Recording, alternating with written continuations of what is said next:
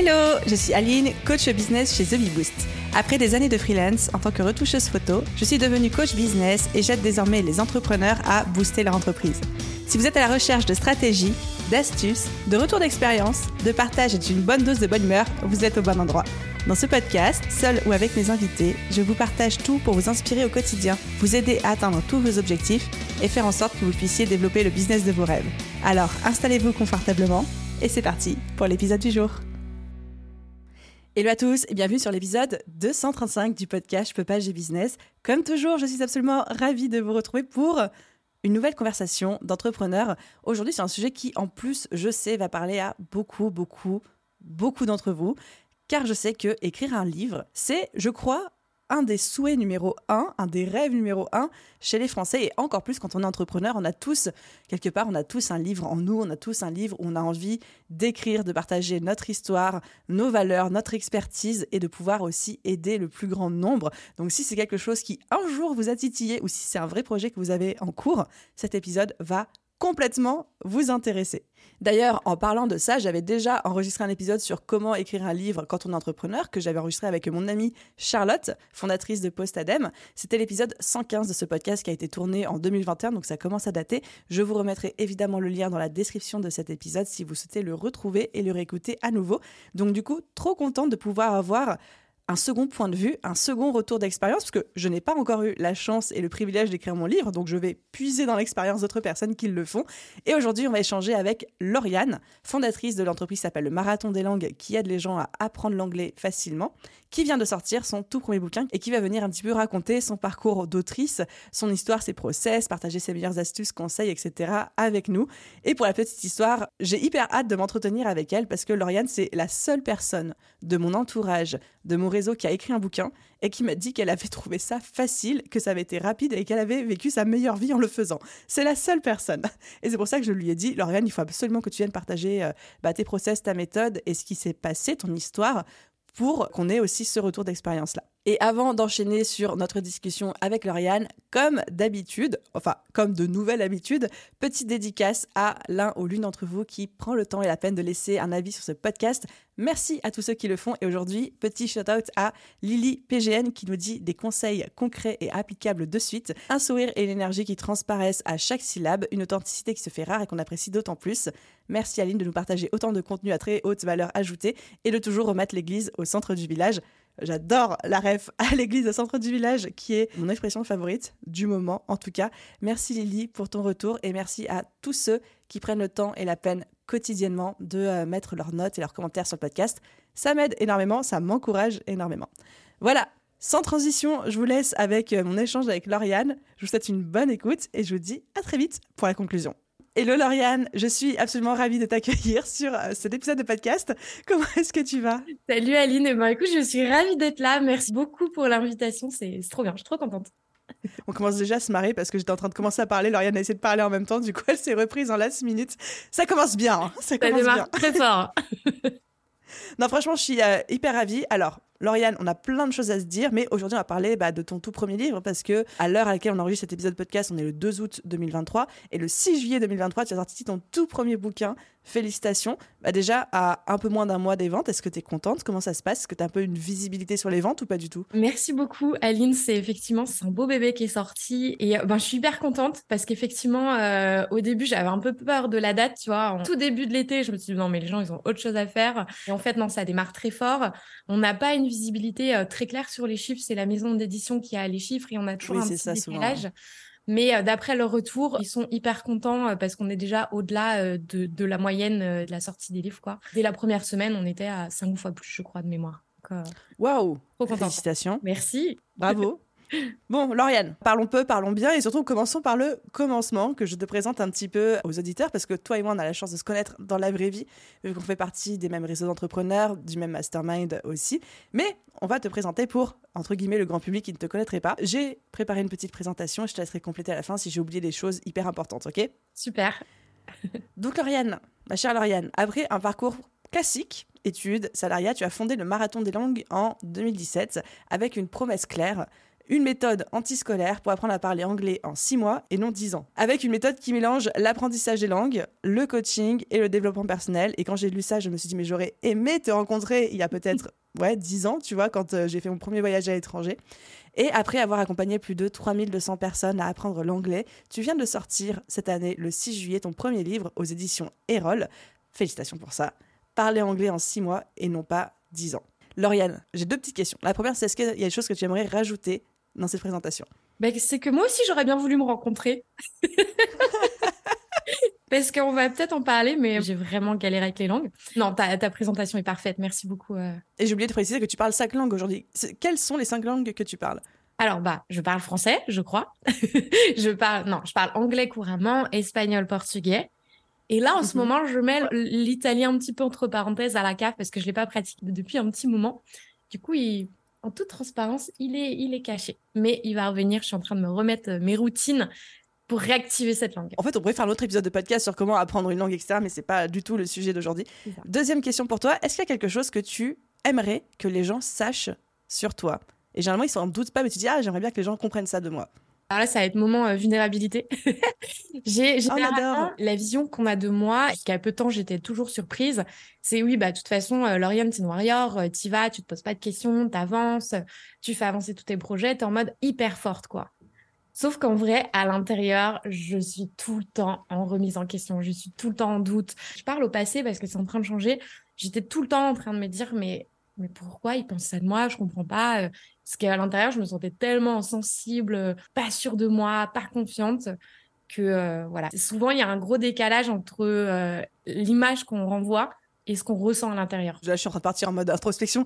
Mais qu'est-ce que tu faisais qui donnait en fait aux gens cette impression de warrior? Parce que moi aussi, j'ai cette impression de toi, tu vois. Mm. Alors que c'est pas du tout la personne euh, qui a, en tout cas, qui avait au fond. Là, on est en train de le comprendre. C'était quoi, à ton avis, qui renvoyait cette image? Ce qui renvoie cette image, c'est que hum, j'ai envie de dire euh, sans doute le passage à l'action qui est assez rapide. C'est-à-dire que j'ai une mm. période de ma vie où euh, je ne savais pas ce que c'était une émotion. j'ai découvert il y a pas si longtemps, enfin il y a quelques années, et juste je me posais pas de questions à me dire, euh, enfin si je me posais plein de questions, mais en vrai c'est bah il faut que le, le boulot il soit fait quoi. Donc euh, on y va et ok je vais bosser. En fait je faisais beaucoup de sport aussi à l'époque, enfin, j'en fais encore beaucoup, mais et je m'entraînais 4-5 euh, fois par semaine. Et peu importe la météo, c'était j'y allais quoi tu vois. Et surtout que voilà discipline. comme on en a parlé tout à l'heure je suis dans le nord-est de la France il pleut là en ce moment et il pleut tous les jours. Donc il pleut quand même souvent. Donc faut se motiver. Et le fait d'avoir eu cette discipline dans le sport par effet domino elle s'est retrouvée dans tous les autres domaines de ma vie. Donc euh, en gros c'est bah il pleut bah il y a pas d'excuse on y va on... et voilà sur le moment ça fait peut-être mal mais derrière, c'est du long terme en fait, tu vois. On, repousse le plaisir immédiat pour que derrière, il y ait des résultats à long terme. Enfin, je me remercie tellement d'avoir eu cette discipline à l'époque parce que je vois que c'est vraiment, ça fonctionne comme un muscle en fait. Tu vois, quand euh, j'ai une période de ma vie où j'ai un peu euh, cassé tous mes schémas, euh, il y a genre trois ans, et donc du coup j'avais arrêté la course. Bref, j'ai tout remis en cause, et du coup j'ai perdu toute ma discipline. Et là, je me sentais faible. Je me dis, mais pourquoi j'y arrive plus? Il faut que je me mette des coups de pied aux fesses moi-même, etc. Et là, maintenant, le fait de, tout remettre en place, ben, je vois que c'est vraiment un effet domino, en fait. Mmh. Plus tu le fais, tu vois, et c'est pour ça qu'on parle du marathon des langues, c'est que c'est une discipline, et plus tu vas le faire, et plus, plus tu vas pouvoir le faire. Voilà. J'allais justement te faire la réflexion et puis reboucler sur le nom de ton business, que ça s'appelle le marathon des langues. C'est pas genre juste euh, le cycle des langues ou euh, euh, le chemin des. Enfin, c'est le marathon. Il y a cette notion de sport, de discipline, d'entraînement, etc. Un marathon, c'est pas, pas non plus, c'est pas genre non plus un 5 km, quoi. Donc, ouais, ok, ça fait écho. Merci de partager ça parce que je pense qu'il y a beaucoup de personnes qui se disent bah moi je vois les réalisations de la personne en face, je vois sa présence sur les réseaux sociaux, tu as une chaîne YouTube, tu as genre plus de 20 000 abonnés dessus, etc. Et on peut se dire, bah ouais, Lauriane, c'est une warrior. Sur ta vidéo de présentation, on te voit escalader des sommets, euh, elle a été tournée dans les montagnes, etc. Donc effectivement, tu renvoies cette image de warrior. Et je trouve ça trop cool que tu dises aussi, avec beaucoup de, vulnérabilité, merci pour ça, de euh, bah non, en fait, euh, il y a eu beaucoup, beaucoup de doutes et je me remettrai souvent en question, mais je passe quand même à l'action, quoi. C'est exactement ça. Les doutes, euh, ils sont là. Mais moi, j'aime bien, je me fais beaucoup coacher et je m'auto-coach aussi. et rien que le fait de, parler euh, beaucoup avec euh, bah, tout seul. ouais, toute seule et beaucoup surtout avec des amis entrepreneurs. On s'auto-coach chacun et le fait de simplement avoir ces discussions nourrissantes, le fait de bien s'entourer, et eh ben, ça aide à, casser ces, ces, schémas en fait. Je suis totalement d'accord avec ça. totalement. C'est d'une puissance incroyable le réseau. Oui. Mm. Mais pas le réseau en mode euh, je connais un tel, je connais un tel et genre c'est des connaissances. Quand tu arrives à avoir un réseau dans le sens quasiment moi j'avais envie de dire ça parce que j'ai une conversation comme ça avec une amie hier soir. C'est en fait c'est quasiment une famille en fait. C'est on s'est pas choisi parce que on est dans le même réseau, dans le même mastermind, mais au final, on, on apprend très vite à se connaître de manière très très deep aussi. Alors, comme dans toutes les familles, il y a des histoires, comme dans toutes les familles, euh, il y a des affinités ou pas, mais on est comme ça les uns avec les autres et on sait que s'il y en a un qui tombe, t'en as 40 qui le soulèvent, quoi. Exactement. Ça, ça c'est fort, ça c'est puissant. Mais merci de, préciser ça parce qu'en disant le mot réseau, à l'intérieur, ça n'a pas résonné. Je me dis non, attends, c'est pas le bon terme. Effectivement, c'est pas le réseau, juste. Euh, pas du networking, quoi. Ouais, pas le, en mode networking, mais en mode, comme tu dis, famille. Mes amis aujourd'hui sont des amis entrepreneurs et effectivement, ça va au-delà du business. Et du coup, euh, c'est vrai que ça pousse à avoir des, conversations assez deep et on est tout le temps en remise en question. Et tu vois, tout au début, quand pour l'anecdote, quand je me suis mise avec mon compagnon il y a trois ans, je disais, mais pourquoi tu te poses autant de questions? Je dis, alors attends, t'as pas découvert mes amis encore, tu vas vite comprendre. Bienvenue dans le milieu incroyable du développement personnel et spirituel. tu n'es pas prêt. Exactement.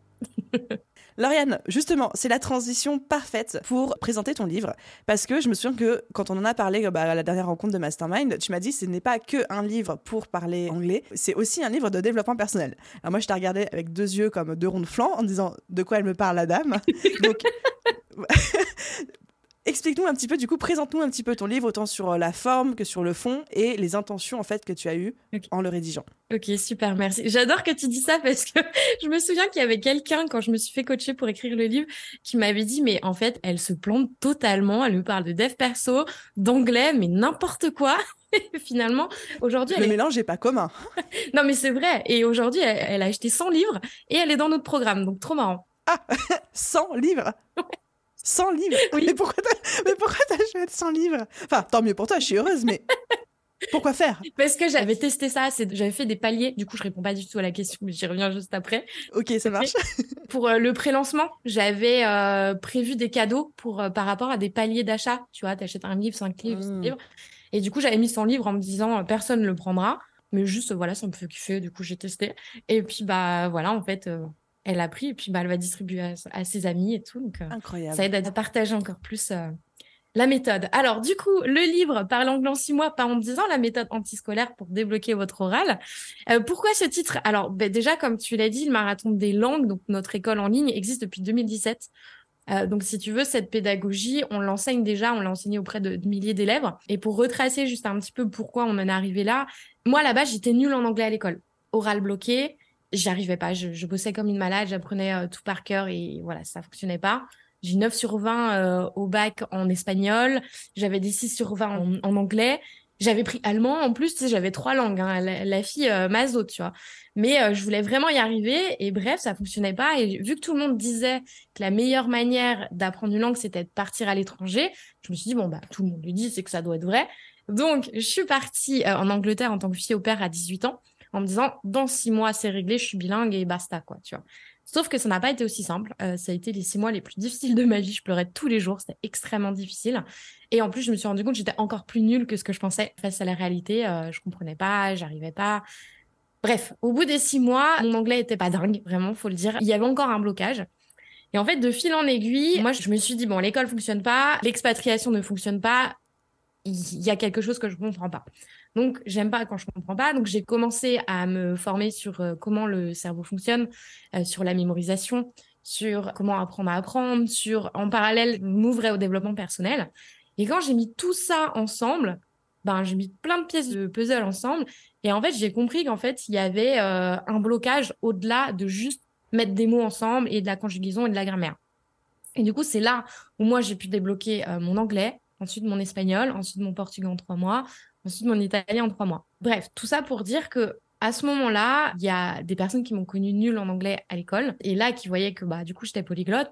En parallèle, m'ont demandé de les coacher, de leur dire mais comment t'as fait, explique-moi. Donc j'ai commencé à coacher les personnes, etc.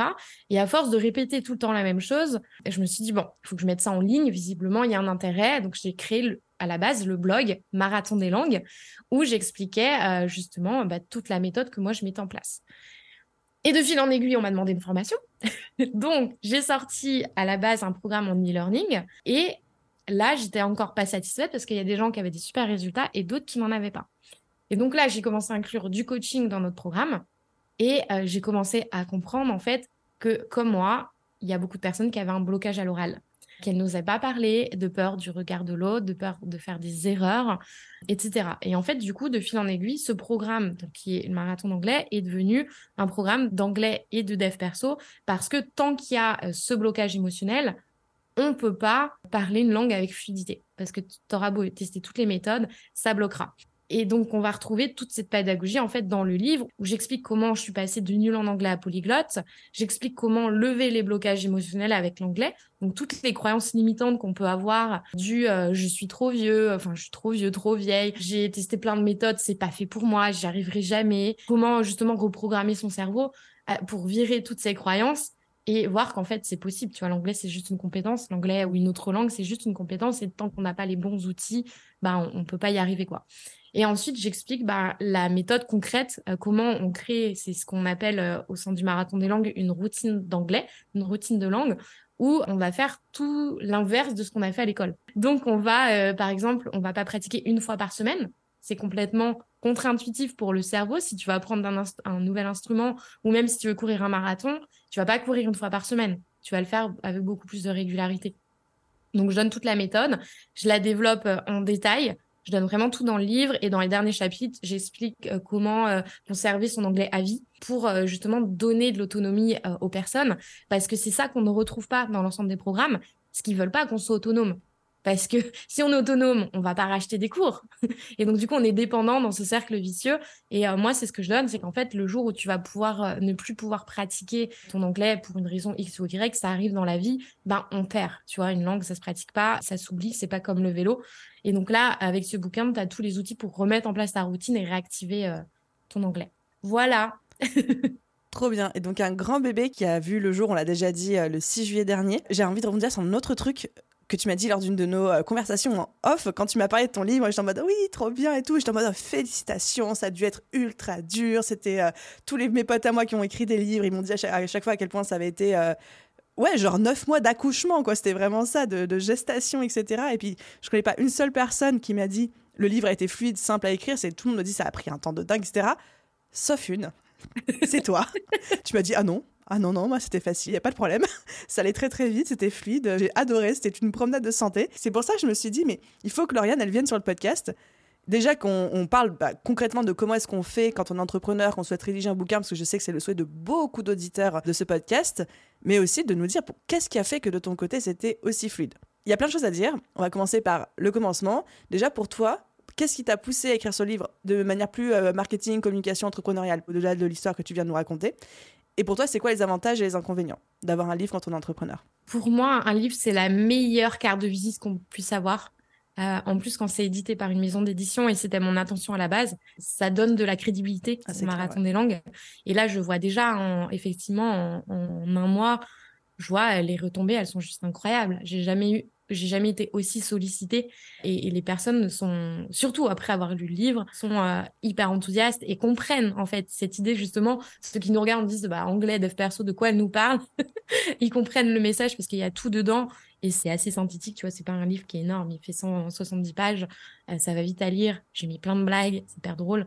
Donc les avantages c'est ça de faire passer les messages euh, facilement d'avoir une belle carte de visite et aussi ça, l'intention de base, c'est de le diffuser à un maximum de personnes parce que la mission de l'entreprise, c'est quand même, euh, il faut le dire, que cette méthode devienne la norme dans l'enseignement des langues en France. Je ne sais pas si ça sera à l'échelle de ma vie, mais euh, au moins on aura sans doute semé des graines. Et ce livre est pour moi aide à aller vers ces chemins, tu vois. Et moi, ce que ça m'a permis aussi sur le côté mindset, c'est que ça m'a permis de libérer ma voix. Tu vois, c'est l'ADN de l'entreprise, c'est la communication. L'année dernière, je disais à mes élèves, bon, ben, ce livre, voilà, je l'écris par ego pour être auteur, etc. Mais en fait, je me rends compte qu'en le tenant dans les mains maintenant, c'est tellement faux ce que j'ai dit que non, en fait, ça, il y a eu un effet qui est beaucoup plus euh, fort, justement, sur le côté mindset, qui est, bah, en fait, ok, là c'est bon, je me rends visible. Et même, comme tu l'as dit, c'est même si j'ai une chaîne YouTube, un Instagram, etc., ça m'a permis de faire éclore qu'en fait, s'il y avait sans doute une peur de cette visibilité, parce que cette mission, elle me dépasse, et du coup, elle m'a permis de l'assumer. Donc ça, ce serait des avantages. Ouais, moi, ça m'a fait grandir dans ma posture. Et euh, dans les inconvénients, je t'avoue que je sais pas. J'en vois pas. Pour l'instant, t'en vois pas Non Pas encore, tu vois, peut-être qu'il y en aura, mais euh, pour moment, non. Bah, en inconvénient, c'est vrai que j'ai beaucoup entendu dire le fameux, c'est ce que je disais tout à l'heure, euh, ça a pris un temps de dingue, ça m'a obligé à mettre sur pause ou quasi sur pause tout le reste de mon business pendant euh, X mois, voire même une année, etc. Ça, c'est des choses que j'ai entendues. Toi, du coup, ça n'a pas du tout été ton cas. Alors, est-ce que tu viens nous partager un petit peu ton process d'écriture, ton parcours d'autrice? Comment tu t'y es pris pour rédiger le bouquin? Quand est-ce que tu le faisais? Comment tu t'es senti Est-ce qu'il a fallu beaucoup de retravail après le premier jet? Enfin, mm. je veux savoir tous les coulisses. Trop bien. je suis trop contente de, partager cette histoire. Parce qu'effectivement, pour moi, ça a été le projet le plus fluide de ma vie. Et j'ai adoré faire ça. Et donc, je sais que j'écrirai d'autres livres aujourd'hui. Mais alors, ça va être paradoxal ce que je vais dire. Mais comment ça a démarré? Ça a démarré par un burn-out. On va dire, mais qu'est-ce que Effectivement, c'est paradoxal. Je m'attendais pas à ça. Alors ouais, c'était trop fluide, c'est trop cool. J'ai vécu ma best life, ça a commencé par un burn-out. D'accord. Mais tu vois, je crois toujours que l'univers t'envoie ce dont tu as besoin au bon moment. Et là, du coup, donc tu vois, mon, école, elle, elle, existe depuis 2017. Et donc, j'ai vraiment, je me suis mis à cœur perdu euh, dans, dans ce projet. Et en fait, l'année dernière, donc le jour de mon anniversaire, le 9 février, je dis ah, c'est mon anniversaire pour la première fois de ma vie je vais me faire une journée où je me fais plaisir. Donc, massage, j'ai pas travaillé, etc. Et déjà, dans ma tête, je me disais, c'est trop bien, parce que là, je me recharge et je vais être tout taquer pour rebosser à fond demain, tu vois. Et en fait, le lendemain, j'ouvre mon ordinateur et là, blocage, gorge bloquée, je, je voyais rien. Enfin, c'était assez bizarre comme sensation. Je dis, bah mince, euh, ok, je suis encore fatiguée, bizarre. Bon, ben, c'est tout. Euh, donc, je force, je force pendant plusieurs jours comme ça, ça se répète. Je me dis, bon, ben, j'arrive pas à bosser, ben, je vais lire. Je regardais mes livres, c'était flou. J'avais du mal à parler, j'avais du mal à faire des phrases en français. Et là, je me suis dit, oula, là, ça pue. et là, j'ai compris qu'en fait, j'étais en burn-out, j'étais épuisée. Et en fait, le jour de mon anniversaire, j'avais juste ouvert la porte à ça. Donc, j'avais laissé l'espace. Et là, je me suis dit, bon, OK, qu'est-ce que tu vas faire ce que tu sais faire de mieux? Voyager. Donc, je, m'étais prévu un voyage pendant un mois au Brésil. Et en fait, j'en ai profité à me dire, ben, écoute, c'est le moment où je vais écrire mon livre. Alors, encore une fois, ça paraît contre-intuitif. Mais en fait, le but de ce voyage, c'est qu'en fait, au Brésil, j'étais sur une île, tu vois, je suis partie toute seule et je me suis dit, je vais vraiment me focus à, me recharger. Donc, j'allais marcher à pieds nus sur la plage, tu vois, j'étais dans un bel espace euh, avec euh, des collines, de la mer, enfin bref, c'était incroyable. Donc, je faisais des randonnées, je faisais plein de trucs pour me recharger euh, physiquement, énergétiquement. Et en fait, à la fin de la journée, il manquait une pièce du puzzle dans mon énergie qui était la stimulation intellectuelle. Et vu que je m'étais rechargée toute la journée, il me restait je m'étais focalisée pendant deux heures tous les jours à écrire le livre. Donc en fait, tu vois, j'avais vraiment une routine bien-être et euh, le soir, c'était juste focus écriture. Et au début, j'essayais de travailler un petit peu en parallèle, mais je me suis dit en fait, ça marche pas. Donc j'ai analysé encore une fois avec un coach. Heureusement, il m'a aidé à voir ce qui était essentiel ou pas dans mon entreprise. Et du coup, prise de conscience, c'est qu'il y a plein de choses que je faisais qui étaient non essentielles. Donc ça m'a permis de me dire bon, ok, c'est pas essentiel pour le moment, je décale tout d'un mois. Et au début, c'est un peu résistance, tu vois, parce que je me dis oui, mmh mais ah non, il faut travailler, il faut travailler. En plus, j'ai découvert en parallèle que j'avais cette croyance du il faut travailler dur pour réussir, il faut mériter. Donc j'étais en résistance par rapport à ça. Donc je bossais, euh, c'était mon focus de l'année dernière, euh, de travailler sur cette croyance pendant un an. Et donc du coup, ça m'a challengé à décaler tout ça et donc vraiment d'être full focus uniquement sur l'écriture du livre. Et en fait, le fait d'avoir une échéance, d'avoir un temps imparti, de traquer, tu vois, parce qu'en fait, je savais que j'avais ma routine de 17h à 19h et tous les jours avant de démarrer, je traquais mon temps et j'avais analysé un petit peu le temps qu'il me fallait pour écrire. Et je voyais que en une heure, euh, j'écrivais 1000 mots en moyenne. Pour l'anecdote, quand même, je partage aussi, c'est que le premier article de mon blog, j'avais mis 7 jours à écrire 1000 mots et l'article était illisible. J'avais supprimé. Et ma soutenance de master, on m'avait dit non mais ok, votre sujet est intéressant, qui était la communication à la base. Donc j'avais pas fait le lien, mais intéressant. Bref. Et on m'avait dit, mais en fait, c'est horrible de vous lire. Et à l'époque, écrire, pour moi, c'était horrible. Mais vraiment, c'était horrible. ça a été une horreur d'écrire euh, cette soutenance. Il me fallait une demi-heure pour faire une phrase. Enfin, bon, bref, du coup, de fil en aiguille, à force de pratiquer, d'avoir rédigé les articles, bah, en fait, cette compétence, je l'avais déjà acquise au fil des années. Donc, ce qui fait que en un mois, j'ai pu écrire ce livre donc c'était quand même assez rapide. Des fois, j'ose pas le dire parce que j'ai peur qu'on me prenne pas au sérieux, mais ça m'a pris un mois et il n'y avait pas de chat GPT à l'époque. En tout cas, moi, je connaissais pas. Donc je le dis quand même. Et ce que je voulais préciser aussi, c'est qu'en amont, j'avais quand même créé la structure. Donc j'avais rédigé les grands chapitres Donc, en fait, si tu veux, pendant ces... T'avais plus qu'à dérouler le contenu, quoi. Exactement, c'est tout à fait ça. Et ça, c'est hyper important, si je peux donner un conseil, c'est de dissocier la partie structure de la partie création. Parce qu'en fait, si vous essayez de faire les deux en même temps, ça va bloquer en fait. Donc euh, c'est deux parties du cerveau qui sont différentes, donc c'est important. Et donc euh, vraiment j'étais dans le flow tous les jours et je ne relisais pas ou peu ce que j'écrivais parce que quand on commence à se relire sur le premier jet, on est en mode jugement, on se dit ah non mais c'est n'importe quoi, euh, c'est de la merde, bref on se juge et tout. Et donc là non j'étais vraiment dans le flow et pour te dire à quel point j'étais dans le flow, c'est que deux jours d'affilée j'ai quand même réussi à écrire le même chapitre. Et quand j'ai relu, je me suis dit, mais c'est pas possible, ça va pas, ma pauvre fille. Mais euh, voilà. Donc ça, c'était la partie écriture. Donc tu passes un mois et en un mois, tu écris deux heures par jour à raison de 1000 euh, mots par heure, donc ça fait 2000 mots par jour, fois 30 jours, ça fait 6000 euh, mots, c'est un truc comme ça. Ça faisait un bah peu plus parce que non, ça faisait beaucoup plus, 60 000. ça c'était la moyenne, c'était ma moyenne avant de démarrer. Mais en fait, il y a des jours où je me suis mise à écrire 6000 euh, mots, il y a des jours 3000. Enfin, c'était assez variable, tu vois. Il y a, y a des jours où j'étais pire que dans le flow, je pense. Et ça dépend des parties, tu vois. Quand j'explique la méthode, c'était un peu moins fluide. Quand je parlais des blocages émotionnels, puis du côté mindset, bah, ça a déroulé euh, beaucoup plus rapidement. Donc, ça dépendait vraiment euh, des jours, quoi. Mais je savais que mon, mm. mon temps moyen, il était là, quoi on ressent vraiment cette notion de flow et de bah, quand tu es euh, au bon endroit, au bon moment, dans les bonnes conditions. Parce qu'au final, même si tu passais deux heures par jour à écrire, tu avais toute la journée en amont où tu étais ancré mm. dans ton intention, dans ce que tu voulais faire. Tu avais libéré tout ton espace mental pour te consacrer à ce projet-là. Donc en fait, c'était juste, on va dire, le résultat tangible, mais de toute une journée de préparation quelque part, tu vois. Exactement. À chaque fois. Ouais, pour moi, c'est vraiment ça. C'est être, euh, tu vois, on parle souvent du one thing, d'être focus sur une chose à la fois pour vraiment dépoter, et ben là, je l'ai vraiment expérimenté. Et tu vois, si j'étais restée à la maison avec mes, mes habitudes euh, du quotidien, ma charge mentale de l'entreprise, ça aurait été horrible en fait. Je l'aurais pas sorti en un mois. Et là, le fait d'avoir fait ça, je me dis, ça a été tellement plus efficace et tellement plus gratifiant, tu vois, te dire, tu vois le résultat au bout d'un mois, tu te dis, bon, ben maintenant, euh, tu te dis, le plus dur est fait, mais en fait, euh, non, le plus dur n'est pas fait parce que c'est pas l'écriture le plus difficile d'un bouquin. c'est la première lecture. Ok, alors on y arrive. Donc tu rentres en France avec ton bébé bouquin mm. comme ça dans l'ordi à défaut de l'avoir dans tes mains. Qu'est-ce qui se passe à partir de là? C'est quoi le process? Ce qui m'intéresse, c'est à la fois d'avoir un process un petit peu détaillé bah, pour que les gens qui ont envie d'écrire un livre puissent se dire bah voilà, c'est ça les différentes étapes et aussi que toi comment tu as vécu chacune d'entre elles. Ok, alors il faut savoir que la première relecture, effectivement, c'est l'étape la plus difficile. La plus violente. Ouais, c'est ça, parce que tu te dis, mais c'est pas possible, comment j'ai pu écrire un truc pareil? Au début, ça n'a pas de sens, tu vois. Tes phrases, elles ont tout à refaire, ou presque. Euh, moi, mon process, c'est que là, je rentre à la maison et donc je reprends euh, les rênes de l'entreprise. Euh, donc, du coup, charge mentale redessus. Et je laisse un peu tomber le livre, tu vois, pendant quelques mois. J'arrive pas à m'y remettre. Et là, je me dis, bon, écoute, si tu continues comme ça, euh, ça va rester euh, sur ton drive et euh, ça n'avancera pas. Donc, je me dis, qu'est-ce qui a fonctionné la première fois? C'était d'être dans un espace, d'être focus sur une chose à la fois. Donc, je me suis dit, je vais faire la même chose. Donc, je me suis réservé une semaine au Portugal. On reste toujours autour du portugais. Une semaine au portugais, j'ai loué un, Airbnb et je me suis dit, bah, tous les jours, ça sera relecture.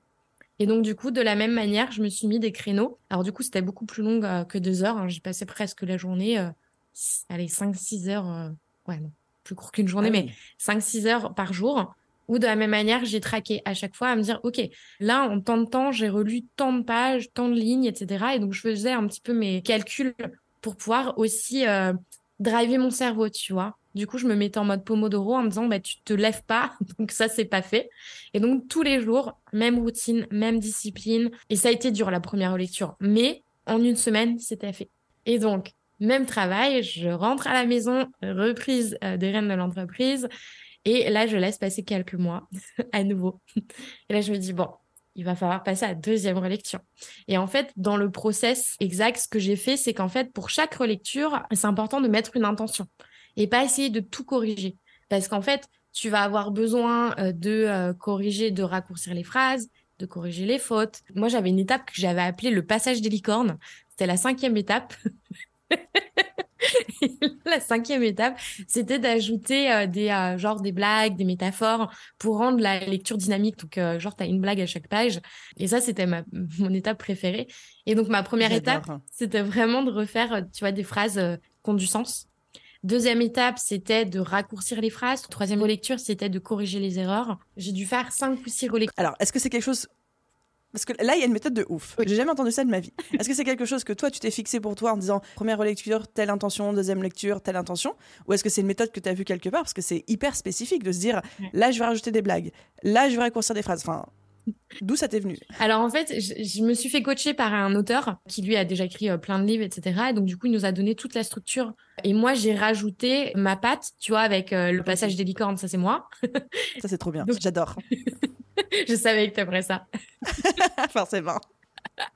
Et ouais, le fait d'avoir un plan très structuré, parce que moi, ma difficulté, même dans mon entreprise, c'est que j'essaie de tout faire en même temps manière générale, et les idées, la créativité et la structure. Et du coup, il y a un moment, ça coince. Et c'est pour ça que j'arrivais pas à démarrer ce livre, c'est que j'arrivais pas à la base déjà à... J'essayais de tout faire en même temps. Et là, le fait qu'ils disent, bah non, en fait, tu fais ça, tu fais tes chapitres, ensuite tu écris, ensuite tu relis. Et je posais plein de questions justement sur euh, cette structure du, bah, au niveau des relectures, comment tu fais? Parce que moi, j'ai tendance à vouloir tout faire en même temps. Il m'a dit, bon, bah, dans ce cas-là, tu peux justement découper et mettre une intention par étape.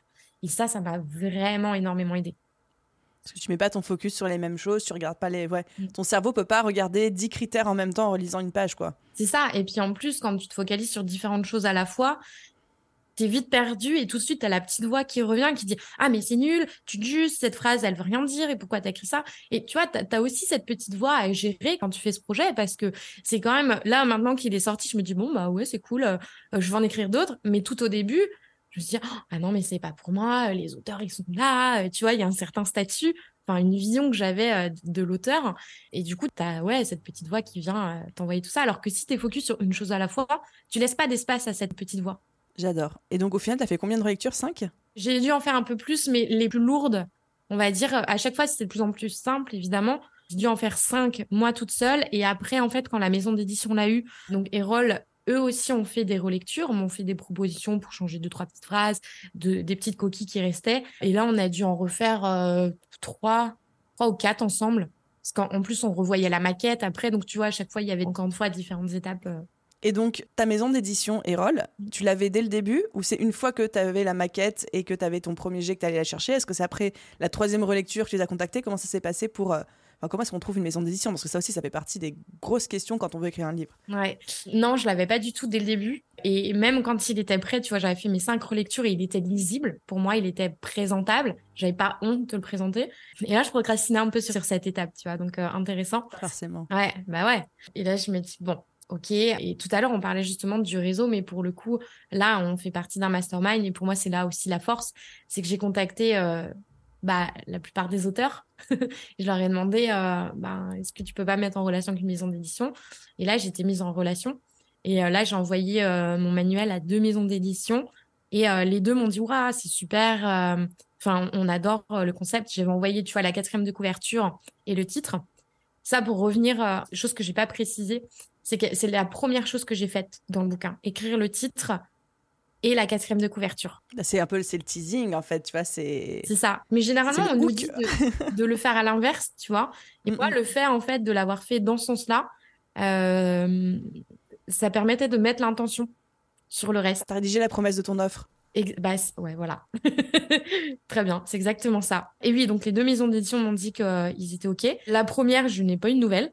Euh, du jour au lendemain. Euh, bref, et il m'avait dit oui, puis disparition dans les bois. et du coup, bah. Je savais pas qu'on pouvait se faire ghoster par sa maison d'édition. Et eh ben, écoute, euh, ouais, et ça arrive, mais écoute, tant pis pour eux, et tant mieux parce que franchement, je suis trop contente de bosser avec Erol. Et puis, on a lancé, voilà, c'était parti, quoi. Mon premier appel, il me donne la date de publication. Je dis, oh, merde, ça y est, c'est réel cette histoire. Et, ah, ah, ouais. et voilà. Je pense que sans justement le réseau, aujourd'hui, je, je pense pas que j'aurais trouvé aussi facilement. Que là, ça s'est fait vraiment facilement. Et, et tu vois, c'est ce qu'on disait justement lors d'une dernière rencontre, c'est que celui qui n'a pas écrit un livre dans notre mastermind, c'est un peu l'exception, tu vois. Donc c'est trop marrant, c'est inversion du monde euh, classique, j'ai envie de dire, entre guillemets. Bah, c'est vrai que Erol, je trouve qu'ils ont été très très smart ces dernières années parce qu'ils ont pris 90% de l'écosystème infopreneurial, mm. ils leur ont fait rédiger un bouquin où ils ont accepté de publier leur bouquin. Et en fait, je trouve ça très smart parce que tout le monde ici a des méthodes, a une, pédagogie incroyable parce qu'on fait tous de la formation, on fait tous du coaching, etc.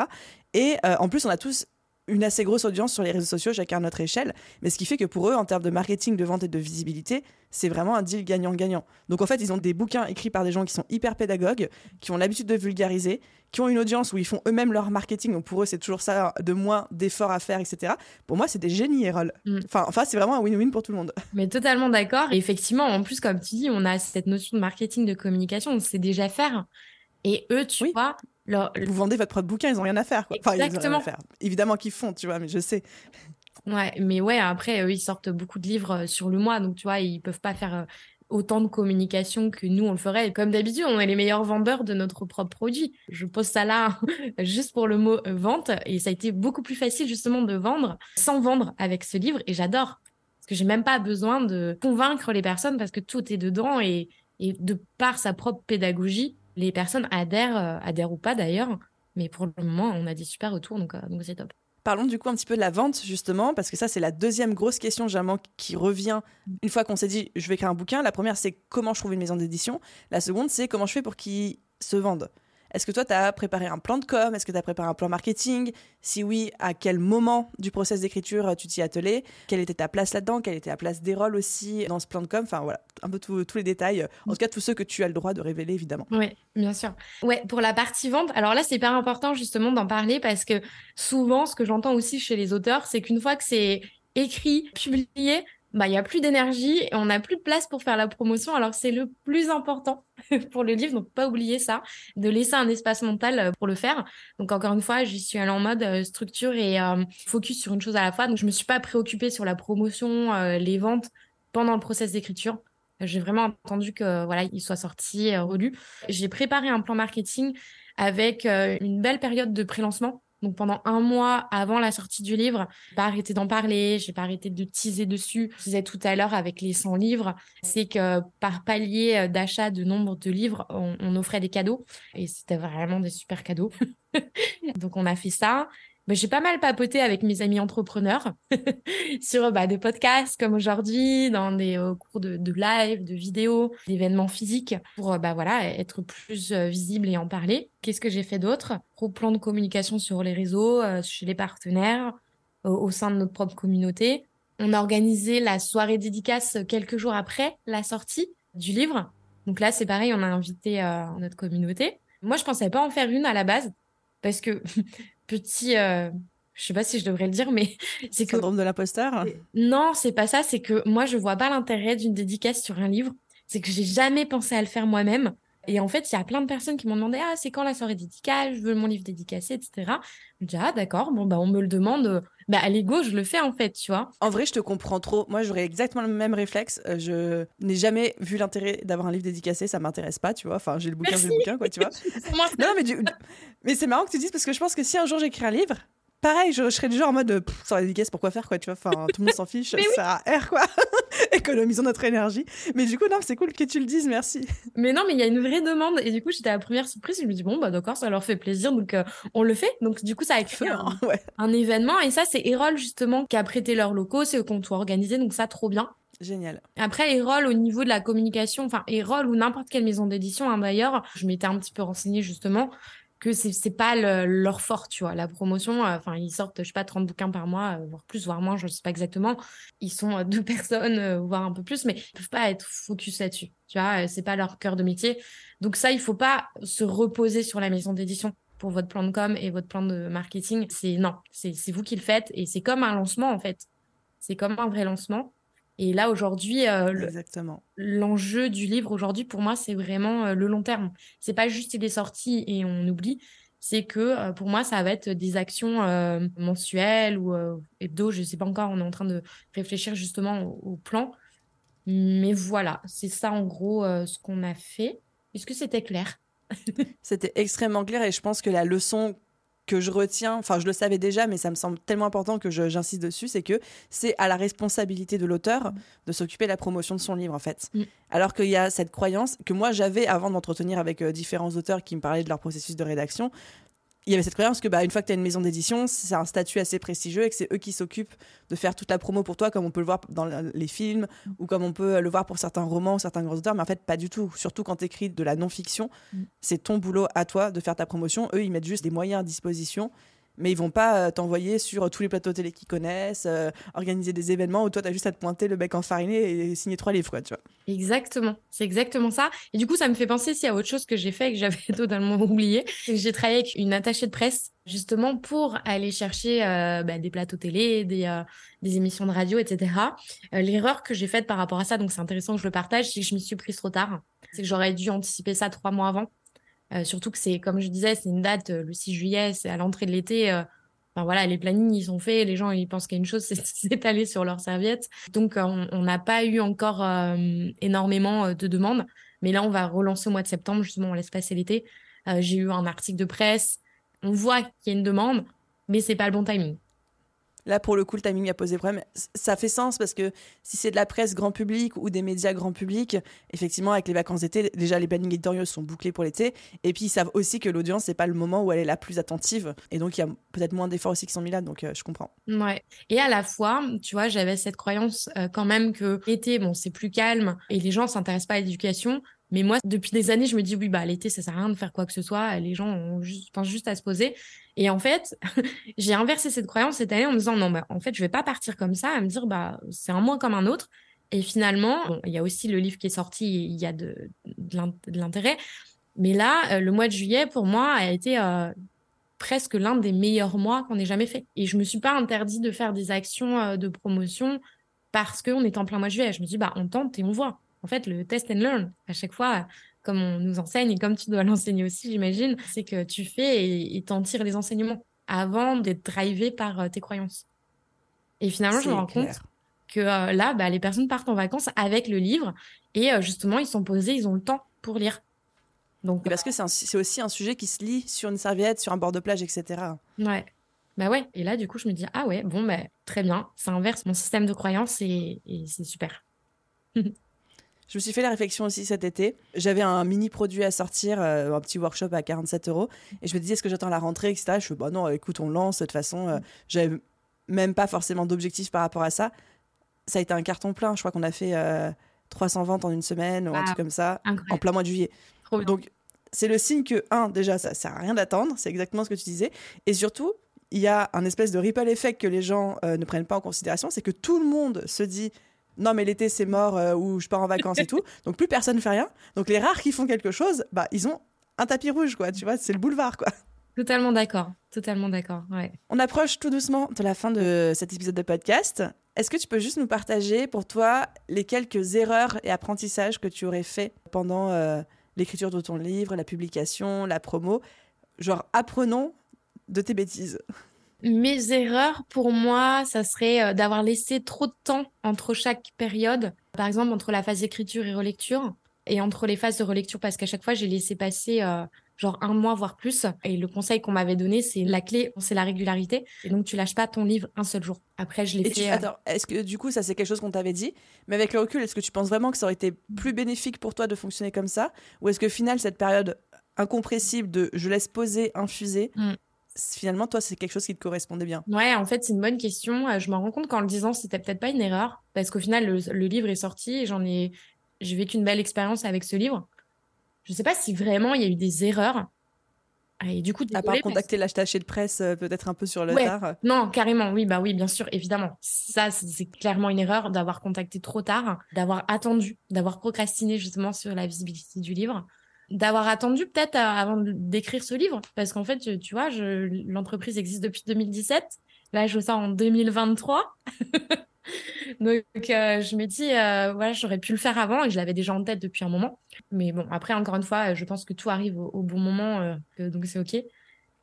Mais ouais pourquoi attendre en fait? Désolée j'ai pas d'autres erreurs. Je sais que c'est là où on apprend le plus.